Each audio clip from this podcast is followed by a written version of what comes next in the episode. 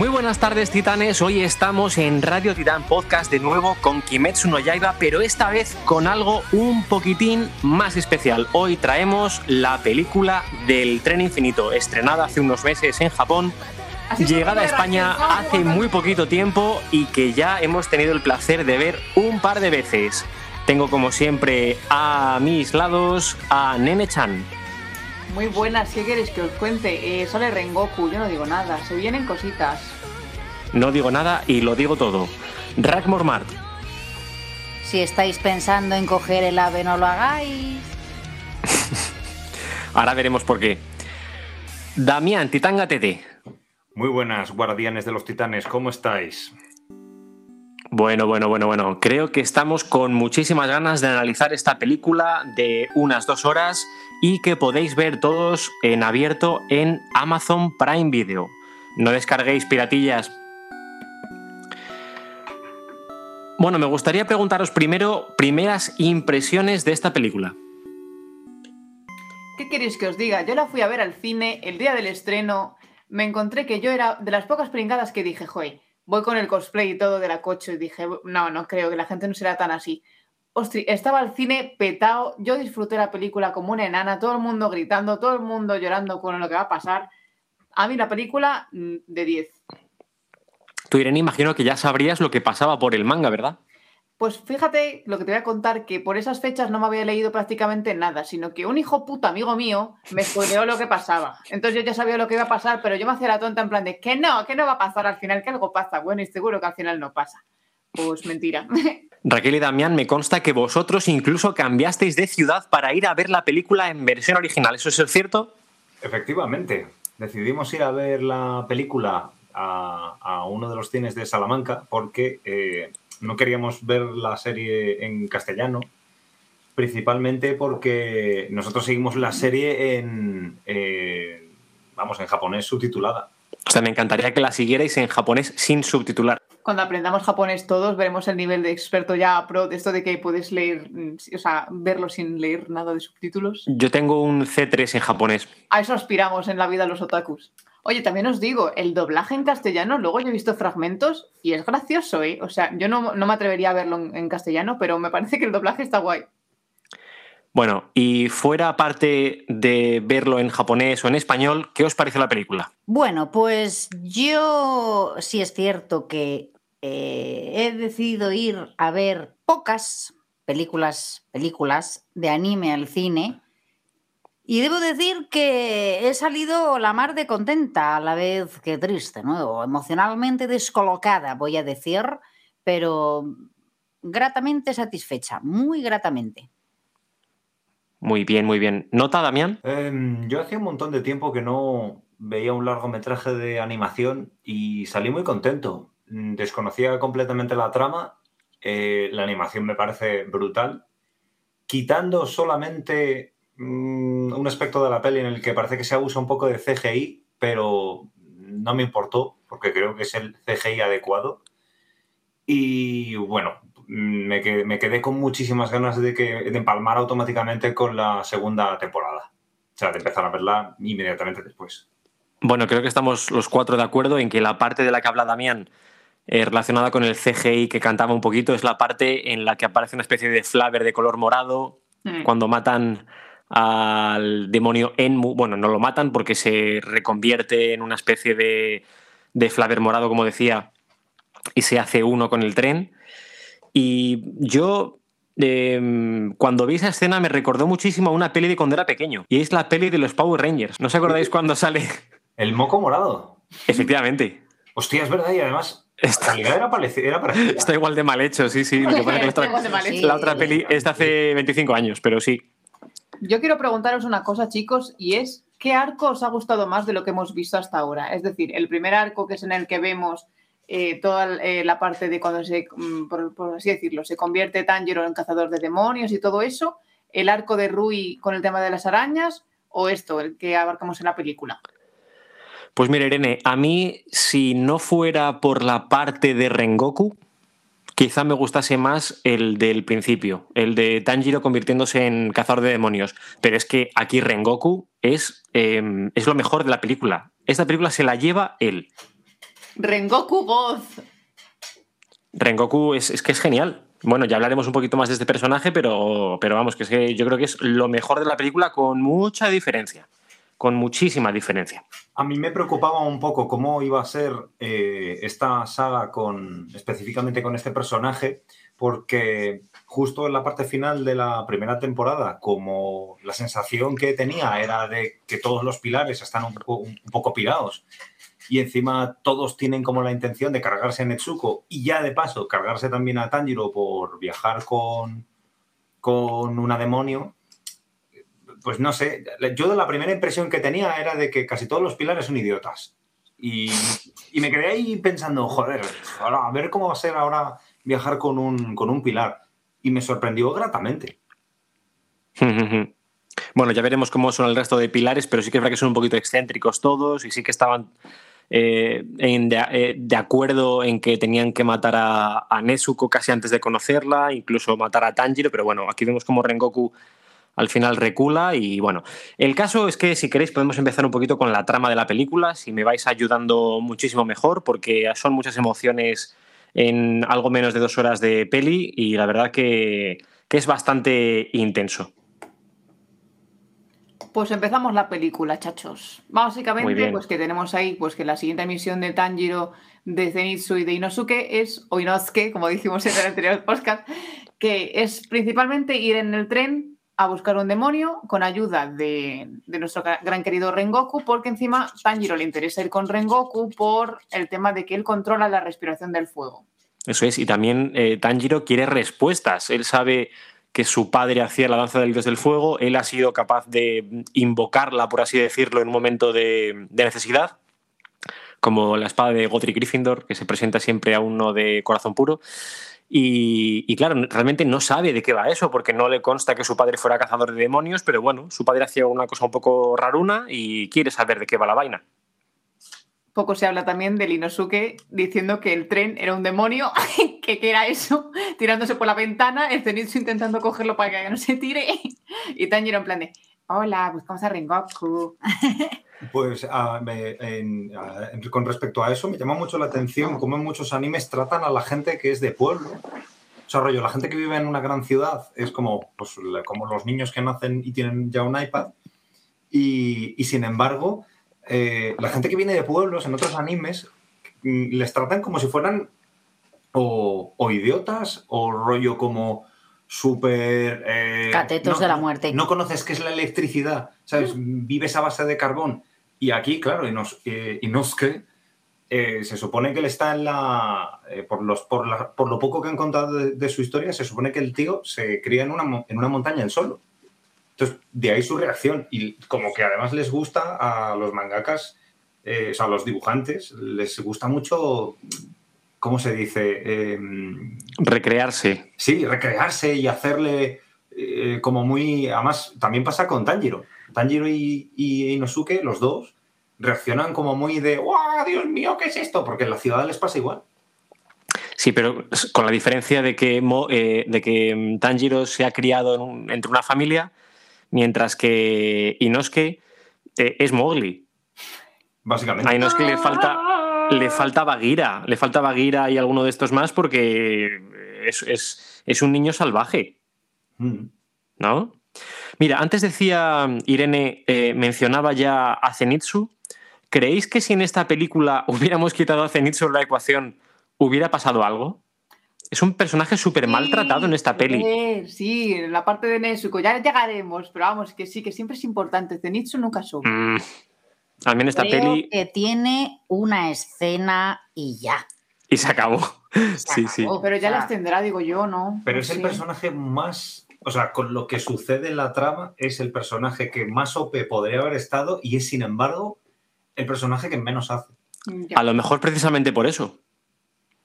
Es como lo que hablábamos en nuestro podcast hermano Cine Barrueco, que hablábamos una vez Fer y yo de récord, que es que claro, si en Civil War, por ejemplo, hubieras metido a Thor, Civil War de Marvel, hubieras metido a Thor en uno de los bandos o a Hulk, eh, el equipo se hubiera desestabilizado muchísimo. Aquí también es verdad.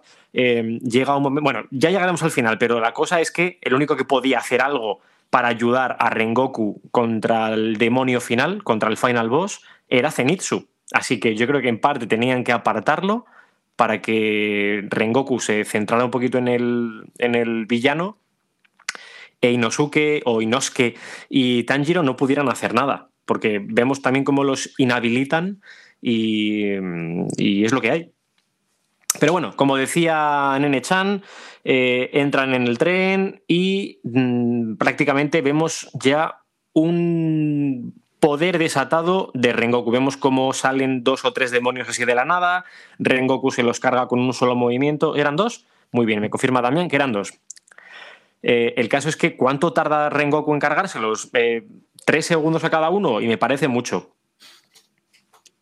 Y además, cada, además vuelve otra vez a suceder eh, algo que me gusta en, específica en esta serie, que es cuando veo en acción a alguien más poderoso que, yo, se dan cuenta de lo mucho que tienen que mejorar y, a la vez les... Y además, una cosa que aquí me gusta es que Rengoku les motiva. Yo también os digo, chicos, que yo aquí tenía los pelos como carpias. Yo dije, se viene, se viene una película bastante guay y ya cuando sí. yo ya de repente veo que empiezan ahí y está el otro, ¡Umay! ¡Umay! Digo, ¿qué cojones hace? Está loco este. Pero luego lo ves en acción y dices, bueno, venga, está bien. Le doy, le doy el pase. Tengo una, tengo una pregunta para Nene, porque eh, me parece que ella fue la que una vez nos insinuó que el, que el personaje de Rengoku habla muy alto por un motivo de sordera. Mm. ¿Ah, sí? No me acuerdo dónde lo leí, pero como que en alguna pelea o algo así, como que le afectó al oído y quedó así. No me acuerdo si era aquí o era un poco no giro, pero a mí me suena que sí que es verdad que hablaba muy alto por eso.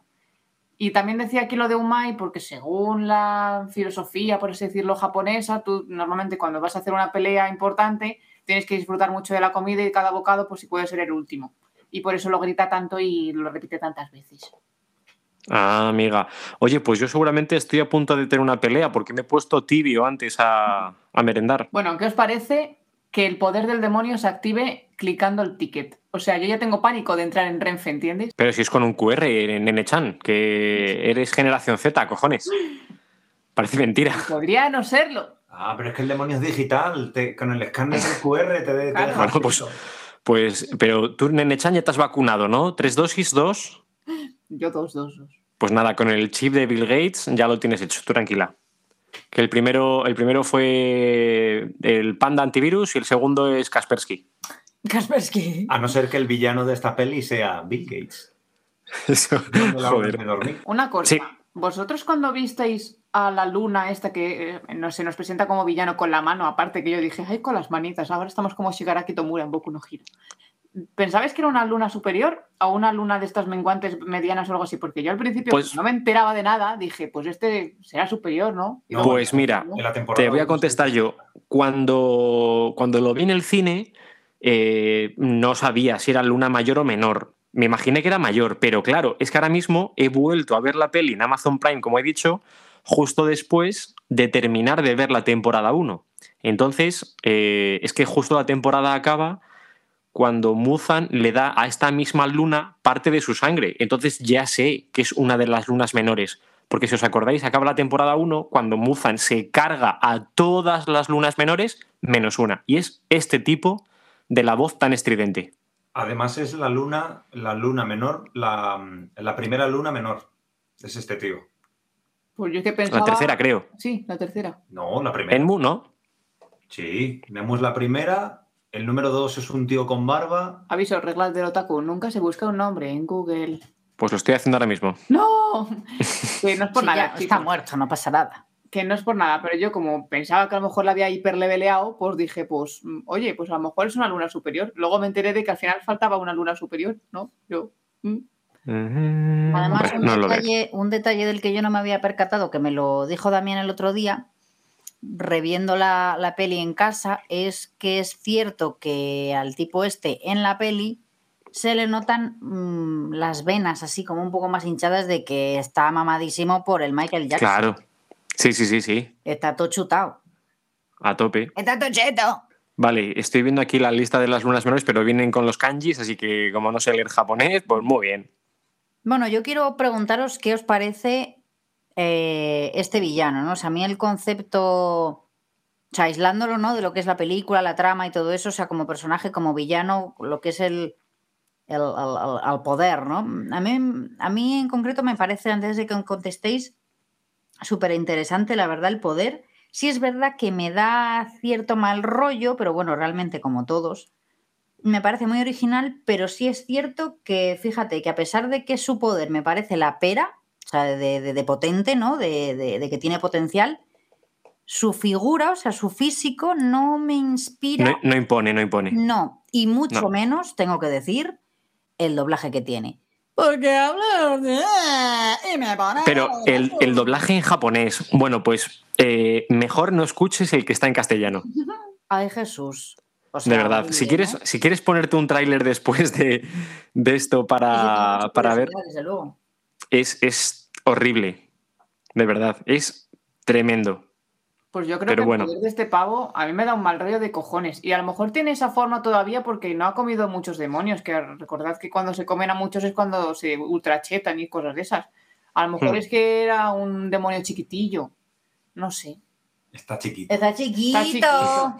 Bueno, resulta que este pavo es eh, la amenaza que está devorando a los pasajeros de este tren.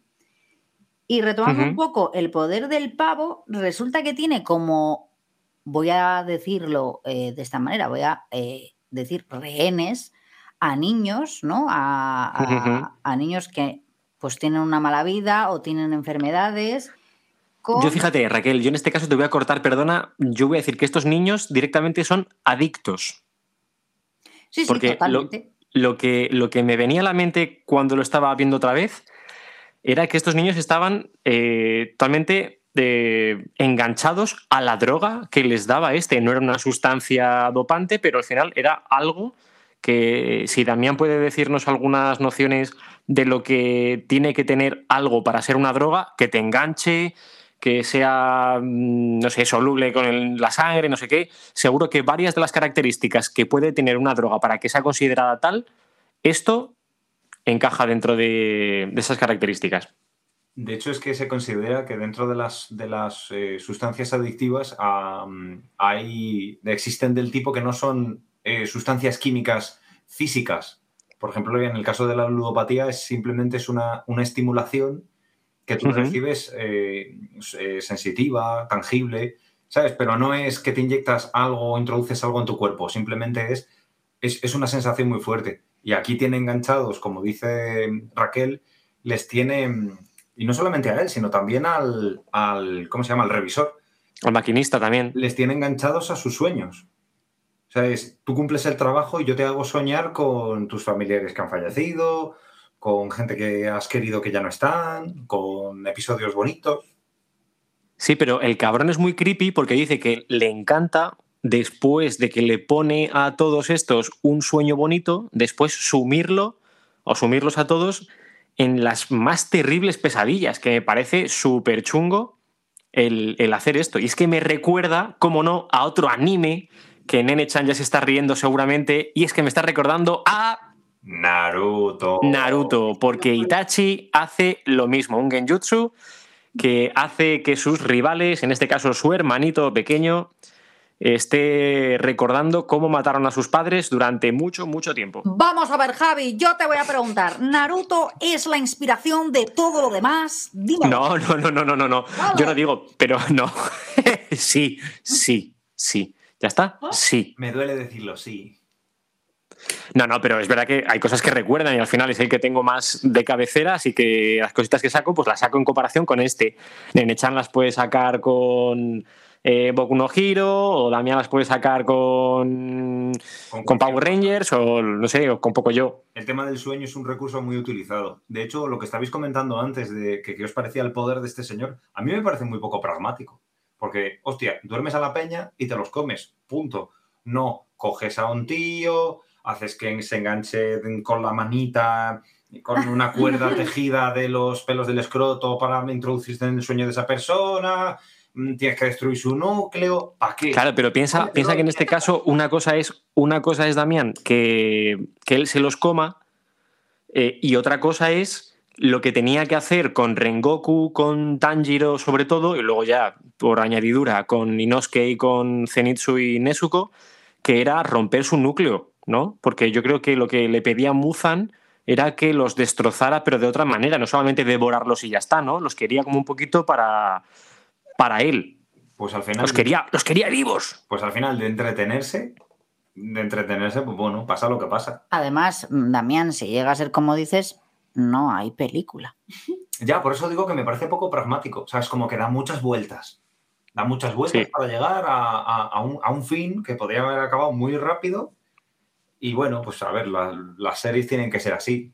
Pero. Bueno, ¿y qué os parece? ¿Y qué os parece, para avanzar un poquitín, los huevazos? Porque no tiene otra cosa que, de hecho, eh, y no es que en la versión en castellano utiliza la expresión los tienes cuadrados, que me gusta un montón, la verdad.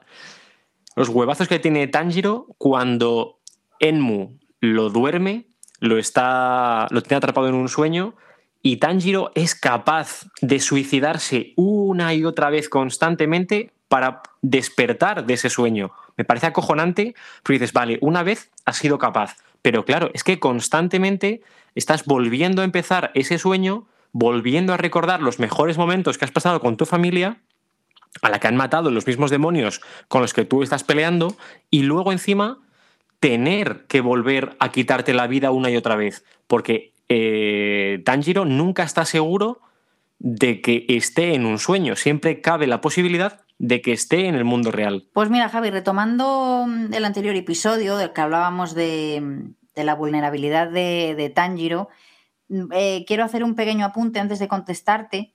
Y es que me hace mucha eh, gracia lo de, ¿no? lo de que los niños, estos que tienen que destruir el núcleo con un pinchito de pincher, eh, entren en lo que es, no sé cómo, cómo lo llamaríais vosotros, subconsciente o no, El- lo de Tanjiro, que es Sí, como Sí, sí, de hecho. es hay paz, no sé, es como todo súper bondad, es- hay unos bichitos ahí que le cogen de la manita, en plan, mira, es por aquí, toma, destruyenos, o sea, ¿no? Hasta tal punto de, ahí creo que queda súper reflejadísimo lo que todos pensamos de Tanjiro de pringao, o sea, buena persona, pero pringao. Pero bueno, sí, eh, Tanjiro, a pesar de ser un pringadete, los tiene cuadrados. Eso es, eso es lo que yo creo que nos gusta tanto como personaje.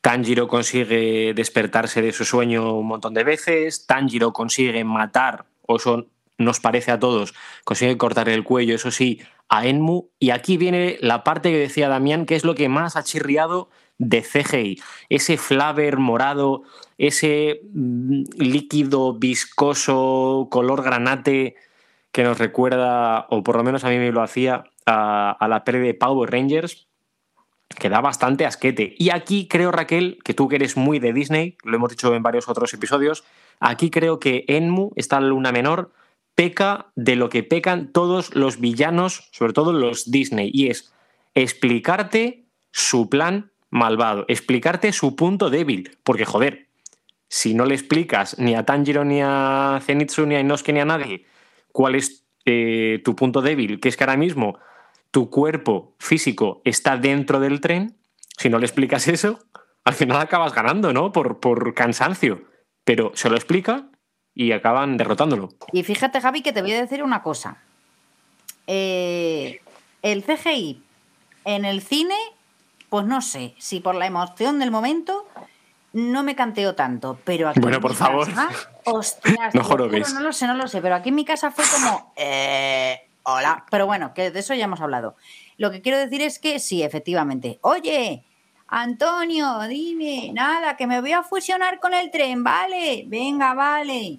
Bueno, de hecho, eh, vemos que la, la trama, el plan del eh, subnormal este no, no, no- no lleva a ningún lado porque eh, Netsugo, que llevaba como ya un tiempecito ahí como en el banquillo, eh, sale de la caja. Bueno, no olvidemos que ella es la que despierta a Tanjiro, cuidado.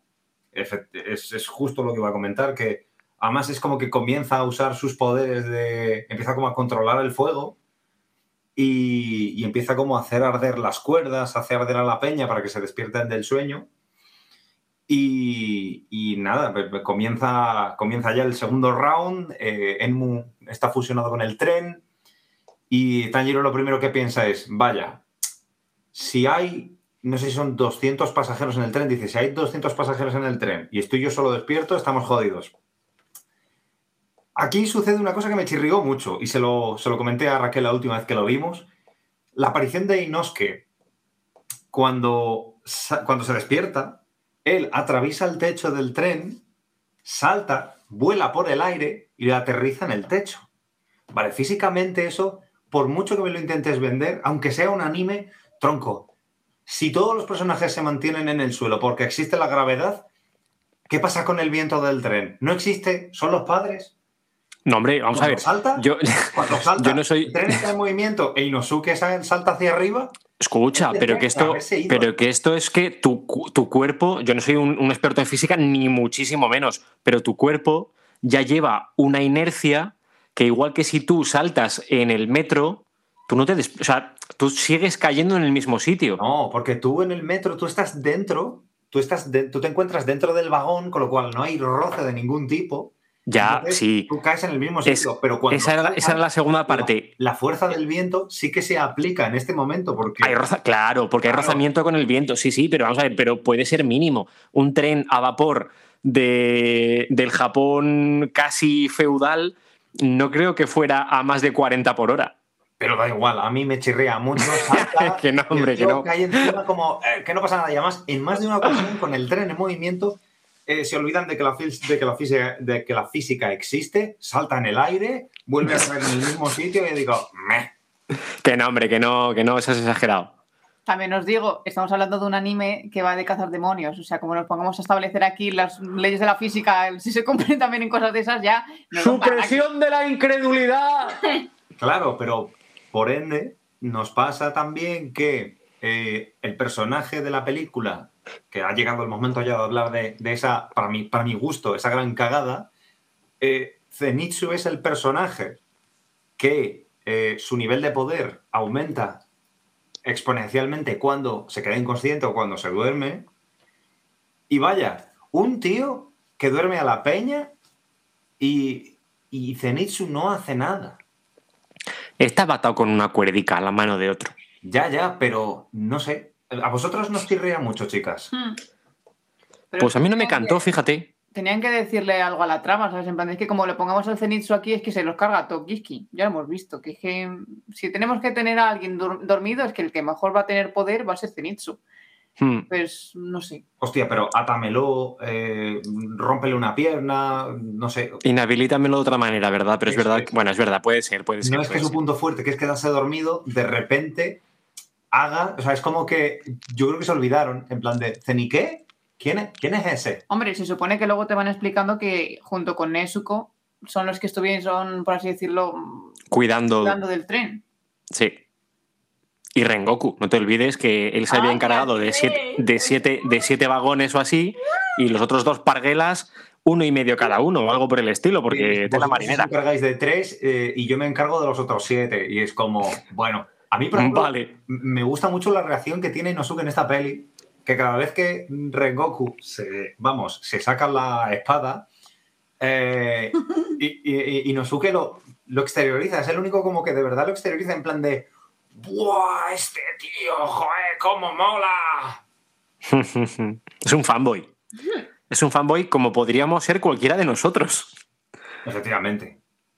Sí, sí, sí. Bueno, ¿y qué os pareció cuando acaban ya del todo con Enmu? Eh, tienen la pelea con el maquinista, el maquinista le clava la, el puñalico este de romper el núcleo a, nuestro amigo y vecino Tanjiro. Y al final eh, consiguen, como decíamos, derrotar a la luna menor Enmu. Yo me doy la sensación, digo, joder, yo sé que la peli dura casi dos horas, pero mmm, la peli está acabando y no me da la sensación de que, de que hayan pasado dos horas. ¿Os pareció que la peli estaba acabando del todo? ¿O, o pensasteis que había algo más? Yo, sinceramente, me estaba recuperando emocionalmente del Tanjiro que casi se sacrifica en la vida real. Y si no llega a ser por el, el Inosuke que le dice, Tanjiro, coño, que ahora no, ¿sabes? Eh, sí, sí, sí, sí, Ahí tenía los huevos de corbata y mira que no tengo, ¿eh? Y toda la escena de los ojos y todo eso, yo ahí me estaba recuperando, pero claro, pues yo lo típico de que se la han cargado, dije, va, voy a mirar el, reloj, no creo que falte mucho para que acabe. ¿Y que quedaban? ¿20 minutos o 10, 15 minutos? A ver si dije. Hmm, más de media hora. Sí, dije, ya pueden darme un giro aquí argumental de la trama de cojones, o si no, no me lo explico. Y de repente, pues todo. Y lo dieron. ¿Sabes cómo conseguir que una película no te altere en, en ese aspecto? De decir, hostia, quedan media hora, 20 minutos, no sabiendo cuánto dura. Tú sí. Yo dije que tenga, que dure lo que tenga que durar. No, no, pero aún así, o sea, aún, así, pero imagínate, Damián, que tú no sabes lo que dura la peli, no sabes lo que llevas de peli, no sabes si quedan 15, 20, media, hora o que quedan dos minutos que son para los créditos, pero a mí me daba la sensación de que la peli había acabado. Yo estoy con Javi, yo también dije, ah, que ya se ha acabado, y luego cuando entró el señorito Punhaki, Punhiki, ah, Ahí está. el Puncarra. No, no, Raquel, estás muy cansada, venga, vámonos a caza. Pues eso, que yo estoy con Javi. Yo pensaba que se iba a terminar, pero no, amigo. Viene y viene lo mejorísimo de todo, Raquel. Porque ¿quién aparece ahora? Aparece Akaza. Que es la tercera luna mayor. Aparece la tercera luna mayor y aquí ya sí que vemos que Inosuke no es capaz de hacerle frente, ni siquiera lo intenta. Vemos como Tanjiro está gravemente herido, aunque controla la respiración total continuamente, tampoco va a ser rival para la tercera luna mayor. Y el único que puede hacerle frente es el mismo Rengoku. Vemos como este tipo empieza a formar eh, una serie de, de katas karatecas, empieza a hacer una serie de movimientos, empieza a prepararse para la gran batalla final, que es contra este tipo, Akasa, ¿verdad? Y aquí yo creo que es donde Ufotable, Ufotable, Ufotible, el estudio de animación de, de Kimetsu no Yaiba, se saca la chorra completamente, la pone encima de la mesa y dice, aquí estoy yo. Todo el dinero que teníamos destinado para la parte de animación que nos hemos ahorrado con el flaver de Enmu, lo hemos destinado para esta batalla, para este pepinazo. Claro, a ver, daros cuenta que nos hemos pasado eh, toda la película en un, en un sitio cerrado, en un habitáculo cerrado, en un tren, y que ahora estamos en espacio abierto, se viene pelea y se viene pepino con, pues, pues eso, pelea pepino, efectivamente. Yo de repente, cuando veo la animación, veo el círculo ese, por así decirlo, pues llámalo como que parece un copo de nieve que le sale a la caza. La banda sonora que le ponen solamente a la pelea. Yo estaba eh, eh, flipando en 4D. Dije, ¿qué estoy viendo? ¿Qué maravilla es esto? O sea, luego las animaciones del fuego de Rengoku con todo lo que va haciendo. Digo, pero bueno, ¿pero qué estoy viendo? ¿Qué está pasando? A ver, mola un montón. Y aquí eh, yo otra vez vuelvo a recalcar, a mí me gusta mucho cuando eh, una serie se toma en serio a sí misma. ¿En qué sentido?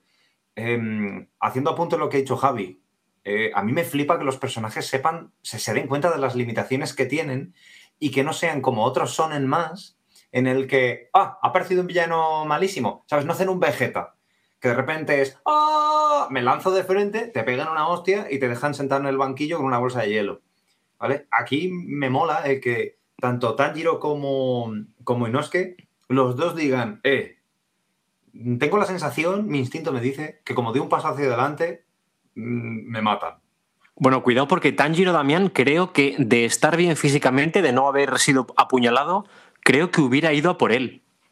Fíjate, Inosuke, Inosuke no estaba gravemente herido ni muchísimo menos, no había sido sometido al genjutsu de, de Itachi Uchiha, pero la cosa es que, eh, siendo un tío tan impulsivo, en este momento se da cuenta de que no puede hacerle frente. Tiene un momento de lucidez plena y dice, quieto parado, y no es que, quieto aquí, que la vas a liar parda y vas a acabar muy mal, porque le pasó algo parecido cuando estaba con el Spider Mazas, con el Spider Daddy este. Sí, con el padre de. Con el padre de. supuesto padre de Rui.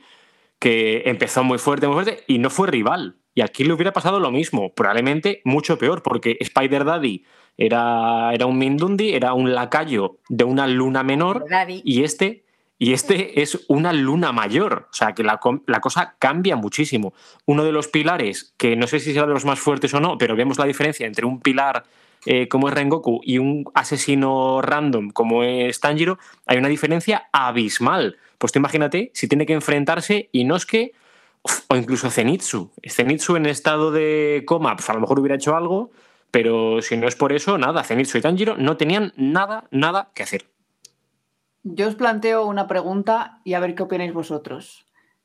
Porque yo creo que Rengoku nada más empezar la pelea dijo, creo que aquí me quedo, pero voy a ganar todo el tiempo posible para que la gente se salve. Pero vosotros qué pensabais?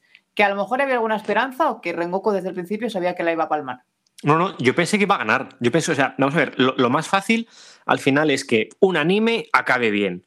Y esta peli, como parte de la temporada 2, pero sobre todo como una película eh, en sí misma, yo estaba casi convencido de que iba a acabar bien, de verdad, ¿eh? Yo estaba seguro de que iba a acabar bien. Y de hecho, todo apunta a que va a acabar bien. Tienes un par de momentos en los que parece que Rengoku va a perder y luego vuelve a girar la espada para arriba cuando se la clava, eh, está en las últimas, pero dices, Rengoku gana, Rengoku se lo carga, aunque salga gravemente herido o incluso muera, pero Rengoku gana. Pero oye, al final, pues llegan los lagrimones. A ver, en el fondo gana, porque consigue que sobreviva todo el mundo. Es su victoria particular, pero no es la victoria con la que todos estamos de acuerdo. Sí. pero tú en ese momento no estás pensando que al principio de la película les ha dicho a todos estos, oye, en mi presencia ninguno vais a morir. En ese momento tú estás diciendo, hostia, qué palo. Porque es que ya no es que la palme, es que el otro se la aspira. Sí, sí, ¿y qué os parece? Porque justo en ese momento, cuando, cuando se la aspira, eh, como momento casi casi cómico, Tanjiro vuelve a perder la espada. Bueno, cuando se la lanza, por favor. claro, pero vamos, o sea... Otra vez, tío. Ese, ese, joder, ese es un momento que me parece simpático cuando lo piensas desde fuera, pero cuando estás metido en la escena, dices, joder, es que lo que está diciendo Tanjiro es que es la puta verdad. El flashback que tiene Rengoku con su madre. Que dice, eh, Rengoku, hijo, bueno, Rengoku no porque es el apellido, ¿cómo se llama el, el nombre de pila, Irene? Ustris, me pillas, me pillas. Ay, y es que eh. como estoy todo el rato con Rengoku-san, pues se me va. Es que además a, eh, Kaza le llama todo el rato por el nombre. claro, porque, es porque sabes. pero no es Fushiguro. No, sabes que Rengoku, Kyojuro. Kyojuro. ¿Sabes que, sabes que los demonios los llaman por el nombre de pila porque es una forma de menos respeto, ¿no? Esto sí más o menos lo, lo sabemos cuando muestras respeto lo, utilizas por el apellido Isan Osama, ¿verdad? O sea. Aquí, de mm. hecho, llega un punto en que le, tiene respeto durante la pelea, porque le dice lo de, joder, conviértete en un demonio y tirémonos luchando toda la puta vida. Y Sí, pero respeto por su poder, pero le sigue llamando eh, Kyojuro. Le sigue llamando por el nombre de pila, no lo llama por el nombre de la familia, que es como más noble. Claro, pero yo creo que bueno. un momento entre, entre, bueno, cultura japonesa que llegará un momento en que te dejas de llamar por el apellido. Y te dicen, no, no, llámame por el nombre. Pero eso es con una confianza bastante elevada. O sea, me refiero, yo creo que es lo que dice Javi, que te habla precisamente por el nombre de pila, porque es como, mm, es que me, me, me das igual, porque yo aquí soy la leche y tú eres una mierda, ¿sabes? Si fuerais una persona respetable en el mundo japonés, ¿qué haría mm, que, para que permitierais que alguien os llamara por el nombre de pila y no por el apellido? Yo, por ejemplo, si me ven el culo, ya pueden llamarme por el nombre de pila. Yo, desde luego, si me ven el culo o me ven la genitalia, a mí ya me pueden llamar directamente Javi. Yo, en cuanto se abre la veda de pedos. Confirmo la veda de pedos. Pero claro, eh, ¿abres la veda de pedos o se te escapa un pedo? si se me escapa, se ha abierto ya. Sí, se te... Damián. No sé, si me dices buenos días. o sea, solo con buenos días. Buenos días, Damián. Ya directamente, ¿no? Qué triste. Bueno, bueno, bueno, bueno, bueno, bueno. Por cierto, eh, yo tenía una pregunta para haceros a ver qué os parece. ¿Cuál creéis que es lo que marca la pelea entre Akaza o sea, ¿cuál es el factor determinante que decís, yo creo que esto es lo que determina eh, la victoria o la derrota de Rengoku entre ellos dos? Mm, hay, varios factores. El primero, el factor tiempo. Vale. Está ganando tiempo haciendo movimientos eh, cada vez más tochos, eh, upgrades en, su, en sus movimientos y tal. Pero al final el factor determinante es el tiempo, el tiempo que pasa y hace que, mm, que la caza este acabe eh, teniendo que huir. Pero bueno, el tiempo para mí sería un factor. Otro quizá, el hecho de recordar las palabras de su madre. Eh, Kyojuro, recuerda que si tienes más poder que el resto es porque tienes que ayudarlos. Y a mí se me puso la patatita calentita. Y digo, jobar. Porque al final yo creo que... Venga, voy a hacer un momento de estos de, de los perros follando de la, de la resistencia. Eh, yo creo que si, que si alguno de nosotros tenemos alguna cosa que destaque, tenemos que ponerla en valor. Tenemos que hacer que eso sirva para los demás. Y en este caso, Kyojuro, a mí me enterneció la patatita y, y dije, joder, qué razón tiene su puta madre, tío. Nunca mejor dicho. Yo, como he dicho antes, aparte de los factores que ha nombrado Javi, que estoy totalmente de acuerdo, añadiría el agotamiento. O sea, yo creo que este señor Hmm. lleva, pues, eh, ¿cómo decirlo? Una noche larga. El ser humano.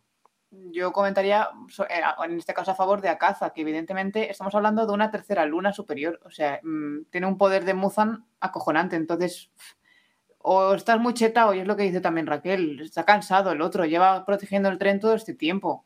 Es que si lo sumas todo al final, pues era resistencia pura y dura, quien aguantase más. Yo creo que, en, yo, en mi punto de, de- o sea, en mi opinión, yo creo que una cosa que determina muchísimo esta pelea y que la decanta casi desde el principio es el tema del factor regenerativo tan rápido que tiene, que tiene Akaza. Mm. Yo cuando vi eso dije, uff, la pelea va a ser complicada. Pero hay una cosa, o sea, ¿qué, qué, qué os hizo vi- vislumbrar durante la peli que dijerais, va a palmar? Porque yo antes de la pelea, mucho antes de la pelea, incluso al, casi al principio de la peli, hubo una cosa que por desgracia, al haber consumido otros animes, me hizo pensar, uff, no sé si va, uff, no sé si este va, se va al barrio de los callaos Cuéntanos. es el momento en el que están, se encuentran todos como de manera muy efusiva cuando matan al segundo demonio dentro del tren, que todos están admirando lo fuerte que es y él, le, entre lo contentos que están, el tío les dice que les va a coger a todos de discípulos. Dice, no os preocupéis, yo os cojo de discípulos. Y todos, bien. Pues ese, en ese momento me hizo pensar, ¿Sí? ay, en otros animes no sé por qué, pero cuando pasa esto de que ves a un tío que mola mazo y encima es tomajo y rápidamente le coges mucho cariño en tan poco tiempo, hostia, parece que va a palmar. Y es que fíjate, según iba avanzando la trama, estaba cada vez más convencido de que no iba a palmar. Otra cosa es la propia pelea ya, porque digo, joder, un tío que mola tantísimo, que se ha ganado el corazón de los personajes, de los espectadores del anime, de los lectores del manga, no puede durar tan poquito. Porque es que Es que yo creo que esa, esa estrategia la hacen para que le cojas más cariño al personaje y que Sí, sí. su pérdida, pese a conocerle de tan poquito, te duela tanto. duela más. Esto es como un buen rockero. Muerto tiene más importancia. Generación del 27, ¿no? Toda esta gente, Sí, toda esta gente muere. ¡Wow, literatura! Tú, tú iré- no, no, no, literatura no. La maldición de los 27, que, fue la Amy Winehouse, toda esta peña murió antes de los 27. Ah, joder, que tú, Irene, decías de literatura, yo, Irene- generación del 27. Yo también. No, no, no, que va, que va, que va. Yo no soy tan culto, joder. Yo soy, yo soy tontísimo, ya lo sabéis. Tú, Irene, todavía no llegas a los 27. No, hombre. Lo mismo- no años. Lo mismo no llegas. Los Ala. demás ya podemos decir que los hemos pasado. Tú lo mismo Llegas a los 27. quedas en el camino. Yo qué queréis que os diga, chicos, pero yo ya sabía que moría. Entonces, pues dije, yo me hacía la tonta en plan de que no, que al final se va a salvar, que al fin... Toma, para mí. Oye, ¿cuánto- ¿cuántos años tiene Rangoku? 21. 12, porque al final 20. 12, 13, no sé. No sé si... No, recordad lo que os dije el otro día, la 20. cantidad Sí. de años que se tienen que tirar. 20 tiene, ¿no? 20 años. Bueno, serán las cejas. Pregunta ahora yo para vosotros. Yo confirmo. ¿Llorasteis? La, la lagrimilla estuvo a punto de caer, sí. Idem. Yo estuve muy, yo estuve muy poquito, o sea, a muy poquito de llorar.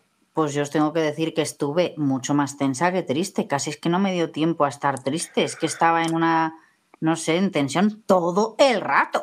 Yo en tensión también, pero la parte, es que la parte del flashback de su madre a mí me ablandó muchísimo, de verdad. A mí esa parte dije, joder, qué, qué, cosa más bonita. Los guionistas son unos hijos de puta. Van a hacer daño, van a hacer daño. Sí, sí, son unos que son unos cabrones, hostia. A mí, entre la parte de la madre, el Tanjiro diciendo que qué injusto que ellos tienen que pelear en la noche y encima les favorece a los otros para poder enfrentarse a ellos toda la parte en la que luego les va diciendo a los cuervitos que ha muerto Rengoku, el cuervo de Rengoku llorando, y todos los pilares enterándose de que Rengoku ha muerto y todos flipando, excepto mi querido Tomioka, que bueno, se lo perdonaré, ¿no? Pero ese, ah, vaya, pues, qué pena, hijo puta, pero de, algo más, no sé. Ya a mí esto fatal. Yo estuve con lagrimita hasta saliendo del cine. O sea, yo iba mm, sacándome las lágrimas ahí poco a poco.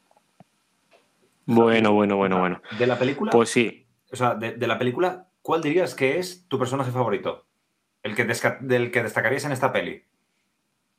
Mm, el maquinista, sin duda. Raquel, ¿personaje que destacarías de esta película como tu favorito? Zenitsu. no, hombre, está claro que Rengoku para todos, es imposible que sea otro. A mí me gustaba la mano del, del emu este. Muy útil. A mí me gustaba el tren. Pero yo diría que a mí me sorprendió mucho el papel de eh, Inosuke en esta peli. Me gusta mucho porque empieza a coger, dentro del trío, empieza a coger un peso, empieza a coger como más peso. ¿Le estás llamando gordo?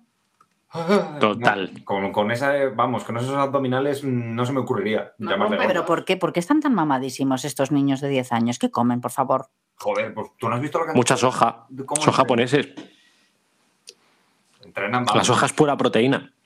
Es la ternera de los veganos. En este sentido son muy Goku, ¿sabes? En plan de, ¿no? están todo el rato entrenando porque se quieren hacer más fuertes. Pero ya veréis, a mí me parece que el peso que ha ido cogiendo poquito a poco eh, Inosuke me gusta. De hecho, él es el que cuando eh, Tanjiro está llorando, Zenitsu mm, se despierta y le tienen que hacer un poco el resumen de lo que ha pasado, él tiene como un poco la carga de... Eh, es, lógico que estemos tristes y lloremos, pero no podemos dejar que esto termine aquí. Y pese a que tiene como una reacción muy cómica a la vez que triste, me parece, mm, a mí es un personaje que cada vez me gusta más. Le decía, no podemos dejar que esto termine aquí, pero esto sí que tiene que terminar aquí. Ya hemos acabado de analizar la película, chicos. Ha sido algo muy, muy, muy emocionante, la verdad. Esperemos que la gente que nos oiga a través de Apple Podcast, Google Podcast, Spotify, Evox o cualquier otra plataforma de podcast le guste tanto como nos ha gustado a nosotros porque ha sido un verdadero placer analizar esta pedazo de película. Y como siempre, titanes, nos podéis seguir en Instagram, Radio Titan Podcast, todo seguido, donde iremos colgando nuevos episodios y alguna sorpresilla que otra. Estad atentos.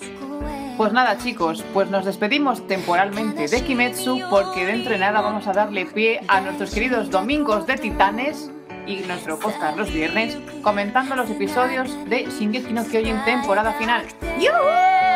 ¡Vamos! Muy bien, titanes, pues hasta más ver. Nos vemos pronto. Chao.